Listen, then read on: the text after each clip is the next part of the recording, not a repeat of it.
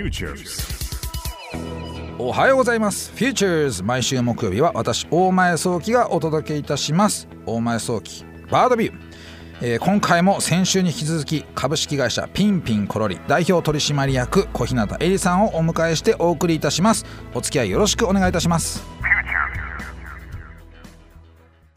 改めましてフューチャーズ木曜日大前早期バードビュー大前早期ですさて今週もですね株式会社ピンピンコロリ代表取締役小日向恵里さんにお越しいただいて、えー進めていきたいと思いますよろしくお願いいたしますおはようございます。よろしくお願いします。まあね、あの前回あの最後の方でですね東京父さんみたいなことで母さんと父さん両方ともねこのおサービスがあったらどうなのかみたいな話しましたけれども、まあ、今の世の中って比較的このなんていうんですかねこう高齢化社会になって、ね、だいぶこうシニアな方々でもこのまだ仕事ができたりとか、まあ、ハッピーなねこう人生過ごしやすいと、まあ、だいぶその健康なシニアが増えてきたというふうに思いますけれどもこのね、まあ、高齢化社会の中でこれから先、まあ、どのようなことをこう考えていくと人生が豊かになれるのかなというふうなことをちょっとね今日いきなり一発目難しい課題からこういきたいと思いますけども、やー難しいですね。どうでしょうかね。私はでもやっぱりそのピンピンコロイ社会、生涯現役社会っていうのが一番、まああのシニアにとってもいいんじゃないかなと思っていて、はい。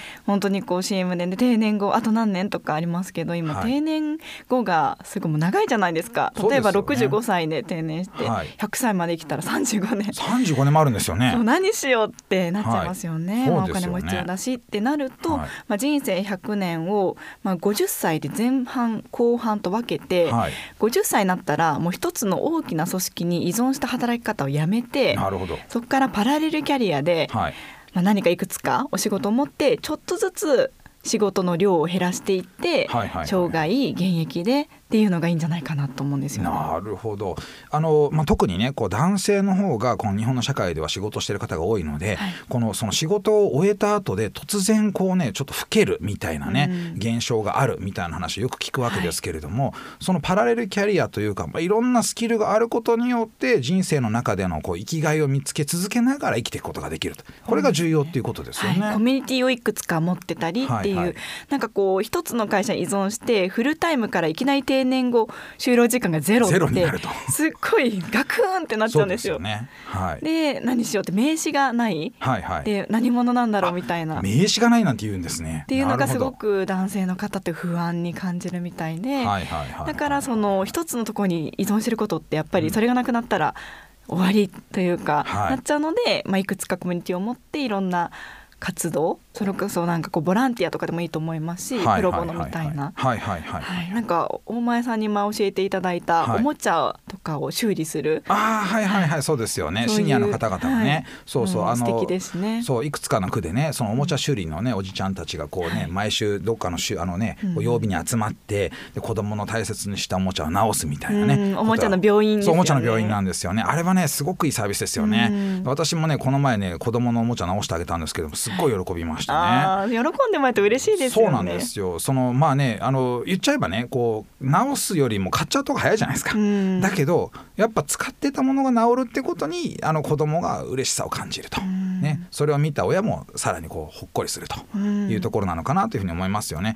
でそんな形でこうそのねシニアのこのあり方その人生の作り方みたいなことをテーマにあのしてらっしゃる小日向さんですけれどもあの東京母さん以外にも何かあのこうあれですよね取り組みとしてジーバーというふうなところにも参画してらっしゃるとはい。いうことのようですけど、はい。ジーバーっていうのは GBER と書いてジーバーなんですけども、あの東大の工学部とうん。IBM さんの共同研究なんですよ。はいはい。がサービスビジネスっていうよりも、まあ、研究で、はい。元気高齢者の地域活動をサポートするプラットフォームなんですけど、はいはい。そのはい。はいマッチングをいかに良くするかっていうのを研究しているそういう研究なのでマッチングケースを。なるほど。もうかさかなりあれじゃないですか。そうすると東京母さんはケーススタディとしてはすごいケースなわけですよね。そうですね。でもずっと高齢者に生き生き元気で生涯元気っていう、はい。そういう思いが一致してるので、はい。その初めて連絡して1時ぐらいにジーバーに連絡したら、はい。なんかトップの広瀬教授からすぐメールが返ってきてなるほど。で今度は話しましょうってなって意気投合して、でちょっとお手伝いをさせていただいてるんですけどもあの東大7年の研究で、まあ、はい。もうすぐ研究自体は終わりなんですが、まあ、地域でコミュニティで何かこうそのおじいちゃんおばあちゃんがなんかウーバーみたいに、はい。なんかコーヒー入れてっつったらパッとコーヒー入れられる人が来るじゃないですけど 何かこう頼みたい人とはい。お仕事したい人をマッチングする、はい。そういうあのプラットフォームのシステムなんです。えー、そうするとその何ですかね東京母さんそのもののような気がしますけどね。そうですね、はい。まあ、東京火災今定期なので、なんかよりスポットで何か提供する時とか、ね、使わせていただきたいですね。あのはい。フリーでもうあのこのシステム自体は公開されてるので。なるほど何かこう実験したい方とかぜひ使っていただければ実証実験先も探してますのでご協力していただける地域とか企業さんとか。なんか今のお話を聞いてますとその例えばですねあのこのすごくコーヒーを入れるのが異様にうまいおじいちゃんが来たらすごいことになりそうな気がします、そうですね。めちゃくちゃそれ嬉しいですね、はい。なんかサイフォンコーヒーとか入れてくれたら。ヒーとか。ゆっくりこうねあの 朝で入れていただいてこうなんだこのうまさはみたいな。で今なんかコーヒーはよく広瀬教授が、はいはいはい。あのよく言うんですよ。コーヒー入れてって言ったらみたいなよく例え話で出してるから私もそれを踏襲して言ったんですけども、まあねこんな形でいろんなことにこうね取り組んでらっしゃる小日向さんなんですけれども私お知り合いになってから一番最初に聞いたお職業がこれあのおタレントだったんですよね、はい。歴史に造形の深い歴ドルというのをしてらっしゃったと。まあしているってなんですかね、歴史アイドル歴ドルですね、あんまり私そちらの方の仕事を詳しく知らないのであれなんですけれども、はい。そちらの方のお仕事というのは、まあ、今までずっとしてらっしゃったわけですよね。そうなんです。10はい。年近く歴ドルをしていて、で今年の5月末で芸能界引退して、はいはい。所属していたサンミュージックも、退所いたしました。そうですよね。ちょうどこの番組の放送の、え1週間前ぐらいに最後のこうなんか放送がねこうされるみたいな形ですもんね。そうですね、あの、はい。最強の城という番組が放送されて、まあ、でもあのレギュラーで出ている高校講座日本史自体は再放送続いてますので、まあ、テレビにはテレビで出てくるんですよ毎週。あなるほどなるほど、はい。あこの人だみたいなねこの放送を聞いた人があ小日向絵里って名前あこの人だみたいな。歴ドルだというふうに思う人がいると。そうです。放送自体は続いているので、はい。なんかこう、まあ、でも芸能のお仕事自体は全部終わってるので、はいはいはいはい。今日もあのなんかスタジオ来るのはい。久しぶりでラジオのなんかちょっと緊張します、はいはい。いやなんか懐かしいみたいな。や全く緊張してないと思いますけどね。このスタジオもでもすごい、あのよくはい。使わせていただいててスタッフさんもうことなんはいすごいですよね。はいお世話になってたんですよ、レギュラーで。そうですよね。びっくりしちゃいました。まあ、あの本当にこうねこの歴史の造形が深いということなんですけれどもあのここでですねあのなんとその歴史のその取り組みをしている時にこうたまたまこうドローンのつながりがちょっとできましてね、はい。ドローンでこうお城を取るみたいなねイベントをよくその私の投資先のねこう社長とも動いたりとかしてらっしゃいましたよね。そもそも私がドローンを始めたきっかけが大前さんですもん そうですよね。なんかドローンの映像を見せてもらって、はい。うわめちゃくちゃかっこいいと思って、空撮いいなと思ってそっからドローンに興味持って。なるほどなるほど。でそのご紹介いただいたお城を撮ってはい。るドローングラファーの方はい。にちょっと弟子に弟子入りしてですねそうですよね。日本各地のお城を取りに行ったりして。ねしてましたよね、はい。実際そのねなかなかお城を取るっていう経験はこうねドローンではできないわけですけれども、はい。やってみてこのどうでしたか？やっぱり山城が最高ですねドローンは。山城。あの社にははい。平城山城平山城とかい。ろいろあるんですけれども、はい山城ってはい。造形が伝わらないんです写真とかだと、すごいなんか立体感が伝わらない。はいはいはいはいでめちゃくちゃ遺構お城の遺構って言うんですけど、はいはい。とかが迫力あってめちゃめちゃ堀とかも削られてるなと思って、はいはいはいはい。写真撮っても後で見返したらなんだこの藪みたいな。なるなんでこのこの藪撮ってるんだろうピッ消すみたいな状況になっちゃうんで。それをこうちょうどいい角度なんていうんですかねあのあの俯瞰でねこうね。俯瞰ではいはい。斜めから上からでもダメなんですよ。斜めから撮れるのが最高ですね。なるほど上から撮ってもなんかまたねこう平べったくなっちゃう。いまいちよくわかんないと、もう俯瞰で斜めから撮るっていうのがいい感じなんですよね、い。い感じです。いやこの、ね、話題を振っちゃうとちょっとねこの番組足んなくなっちゃうなって気がするんですけど。そうですまあ、実際そのおそういった形でこうその歴史の造形が深いというところから始めたドローンですけれどもその後ですねまたあのいろんなところに撮影行ってらっしゃってであのまあねコロナ禍ではなかなかこうねその旅行しづらいというところありますけれどもそんな中でもねこうドローンの旅って一人でできますもんね。そうですね。一人で確かに車ねね。運転してあここで撮ろうって言ってパッて撮れます、大量のねたくさんの人数行っちゃうとねドローンなかなかねこう飛ばせないですからね。うん。そもそもドローン人口密集地域で飛ばせないからなんか人の少ないところで。そうですよね、はい。だからこの先、まあ、いろんなところでねこうドローンできっと撮るんだろうなと思いますけれども今までこう撮ってきた中でどこがた楽しかったですかねドローン。いやー楽しかったところでも山中城取れたのは嬉しかったですね。山中城。ってあそのまた山城のやつですよ。ね、はね。はい、そうですね、はい静岡県の、ははいいあるんですよめっちゃいいお城がなるほど堀が障子堀って言うんですけど、はいその堀をこう舐めるようになるほど。空撮できた時はもうめっちゃ嬉しかったでねすね。、小日向さんのねこう師匠のねドローングラファーの人もですねそこが好きですよね。あ山中じゃやっぱり好きな人多いですねおは城いマニアは。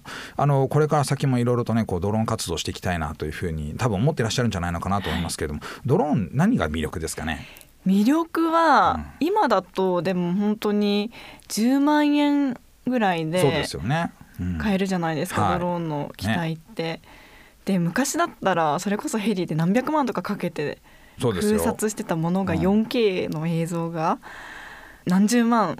そんな一眼レフより安いぐらいじゃないですか、まあぶっちゃけ安いですね。はい。撮れちゃう。うんっていうのがあと自分は飛べないわけじゃないですか、はい。鳥のように。はい。でもなんかドローンにこう自分の気持ち自分をなんかこう乗せて飛ぶ、空飛んでるようなはい。気持ちになりますよね。なるほど。その体験は貴重だと思う。はい、誰かが飛ばしてるんじゃなくて自分が飛ばしてるから自分の気持ち次第でどこにでも行けるってね。そうですね。あれがこう体験したとやみつきになりますよね。はい、で自分をちゃんと乗せないとい。右左とかの方角がよく分かんなくなっちゃうから、しっかりちっちゃい自分をはい。ドローンに乗せてから行ってらっしゃいっていうようなるほな気持ちでいつそれいいですね。その感覚をちゃんと持ってるとドローン自体の右左と感覚が合うので、はい。そうするとこうしっかりとねこう操縦できますね。頭で考えるとなんかパニックになるじゃないですか、はいはいはい。はいあれこれ今こっち向いてるから右が左でみたいななっちゃう。でもう自分がいれば考えなくて済む。なるほど。それいいっすね。いや僕も多分ね私もねそういうふうにしてたような気がするんですけどなんか言葉にするとまさに自分を乗せてるっていうね、うん。ちっちゃな自分を乗せてね行ってらっしゃいという話ということですよね。いやいいですね。あの実際にこうねいろいろとやっていく中でこうドローンをやってみてやる前とやった後でこうなんか自分が変わったとこってあります？えー、なんかでもお出かけの楽しみは増えましたね。ああ必ず持っていく感じですかね。なんかこうどっか行くとなると、うんうん。ドローン飛ばせるかどうかみたいな、サバゲーとかも好きなんですけど、はいはいはいサバゲーのそのフィールド、はい。あここドローン飛ばせるみたい多な趣味ですよね。そうですね、はい。あの中身が中学生男子だと思ってるんですけど。なるほど。男性じゃなくて中学生男子なんですね。男子男の子ですよねサバゲーとかドローンとかまあ、まあ、ほぼそうれですね。なんかだいぶ中学生男子っぽく見えてきましたけど。はい、なんかハワイ島に1月に行ったんですけど、はいはいはいはい。そういう時もあなんかどっかで飛ばせないかなとか。なるほどなるほど。はい、そういう綺麗な景色はい。っていうのに行って楽しむプラスその飛ばして楽しむっはいはいはいはい。ていうのが増えましたね。その撮影も目線だけじゃなくて目線よりも上げたところで撮影ができるというのもね、楽しいですよね。楽しいですね。なるほど。ちなみにその撮影するシチュエーションでこうサバゲーっていうのはちょっと興味が湧いたんですけれども、はい。サバゲーで撮影っていうのはどういうことするんですか？サバゲーはもうはい。戦ってるところをはい。撮りますね。なるほど。ひたすらこうカメラとしてでなんかサバゲーすごい面白いのが、はい。めちゃめちゃ近く1メートル2メートル距離にい。るのに、壁とかで隠れてるからお互い気づいてなかったりするんですよ。なるほどなるほ。それをカメラの性としてはこう見てるわけです上よね。かはいはいはい。ら撮って、あめっちゃ近くに行って睨み合って気づいてないなるほど。んかうふふみたいな なるほど。わあ、だいぶ楽しいな、それ。それ、それでも、ドローンの音がしてるのはお互いに分かってるけど、やっぱりお互いの存在感が気づいてないので、はい。ゲーム上は知らないと、壁を一枚隔てて。はい、なるほど。だからゲームだったらなんかドローンのその映像10秒間見れるみたいな。あるんですけど、はいまああのリアルなのでないので、はいもうでもドローンなんか打ちたくなったとかみんな言ってましたなるほど。それはダメああー、イライラするみたいなね、こうね。めっちゃ撮ってるやんみたいな。そうそうそうそう。でその辺にいそうだなとは思うわけですよね、そうすると。うんねそうですねですねまあだからドローン撮る私はもちろん不参加で、はいはいはい。ドローン撮りながら参加したらもう強いんでそうですよねそうですよね。こうインカムとかでどこどこみたいなね そうそうそ。ね、だからそのどちらのチームにも一台ドローンがいてね、はい。監視役をやるみたいなね。それめっちゃ面白そうですね。ね、そういうそういうのもね、まあやったら面白そうだなと思いますけどね。うん。サバゲーがさらに広がりますね楽しなるみもほど。比較的そのねサバゲーフィールドっていうのはドローンを飛ばすっていうことの許可を得やすいエリアですよね。ああそうですね。そもそもサバゲーのフィールドって結構田舎にあって、なんかこうあんまりそれこそ人口みうん、密集地域じゃないそうですよね。場所に広いところにドンってあるので、うん、そうですよね。しかもサバゲーっていうとねこのフルフェイスでこうカバーしていて、うん、ソーシャルディスタンスをかなり守れるね、はい、ゲームですもんね。はい、そうですね。これからのねこう遊びとしてはちょっとね少し見直されるというか、うん、まあ、人口増えていくかもしれないですよね。一時のブームよりちょっとやっぱり陰りが見えてるので、はい、またちょっとサバゲーブームが復活すると嬉しいですね。実は私やったことないんですけれどもあそうなんです、ね、そうなんですよ。サバゲーって痛いんですか？やっぱり結構痛いですよ。痛いですか？あの武器によって。なるほど、はい、それがこう当たるとちょっとなんかこうねこうあざになったりとかすることなんですか？あざとかまではできないです。ただなんか本当に目とか当たると、それこそ本当に怪我しちゃったりする恐れあるので、はい。はい、なのでしっかりガードちゃんとねフェイスシールドをね、はい、ちゃんとしてねあの硬、い、やつね。今のそのコロナ用のフェイスシールドじゃなくてね、ちゃんとサバゲー用のやつ。して。そうですよね。本当に怪我する恐れはあるのでしっかり全身を覆ってやってますね、非常にこう参考になります。ちょっとねこうねあの私の知り合いも結構サバゲーやってる方多いので、うん、ちょっとねこう誘われたこと何度かあるんですよ。あ本当です今度ちょっとねこうもしよろしければご一緒させていただきたいな、はい、アドレナリンが出ますよ。まあ出るでしょう、ね、ドローンでも撮れますし被写体があるのがいいじゃないですか、ね、そうですよね。私ゲームではそういうの好きなんですよ。あじゃあ絶対好きですよ、ね、私もスプラトゥーンすっごい好きなんで。あなるほど。私も好きですからね、はい、それのリアル版です。そうですよね。まあ絶対絶対こうねハマっちゃうだろうなと思って手を出してないそういうゾーンなので。また買うものが増えちゃいますね。そうなんですまずいなとちょっと。あのちょっとねそれはまた検討したいと思いますけれども。あの最後にですねピンピンコロリの話に戻らせていただいて、まあ、のぜひですね最後に一言ですねこの事業をこの先どうしていくのか、まあ、そういった部分も含めてですね、まあ、最後の一言いただけたらななんていうふうに思います。はい、事業をどんどん大きくしていきたいですね。で上場もしてもう会社も大きくして本当に世のため人のためになる事業をする経営者になりたいなと思っています、はい、これからも私もちょっと応援していきたいと思いますので、えー、見守っていくだけじゃなくてですねいろいろとこうね関わり合いを持ってやらさせていただけたらと考えております。今日お付き合いいただきありがとうございました。ありがとうございました。株式会社ピンピンコロリ代表取締役小日向入さんでしたお送りしてまいりました Futures 大前早期バードビューいかがでしたでしょうか、えー、今回はですね株式会社ピンピンコロリの小日向恵里さんにお越しいただいてその事業の内容だけじゃなくですね多岐にわたる多趣味な面もですねいろいろとご紹介いただきました。とてもねこうアグレッシブでねこう活力のある女性でした。私もねまたねこれからも陰ながら、えー、支援していきたいとねサポートしていけたらなと考えております、えー、皆さんもねピンピンコロリ見てみてください。さて番組へのメッセージお待ちしております。オーディにある番組 Futures のメールフォームからお送りください。オーディでは番組情報のほか音声ポッドキャスティングも配信しています。また音声ポッドキャスティングは Spotify でも配信しています。Futures 大前早期バードビューで検索してみてください。番組 Facebook ページでも情報発信しております。Futures 大前早期バードビュー私とはまた来週お会いしましょう。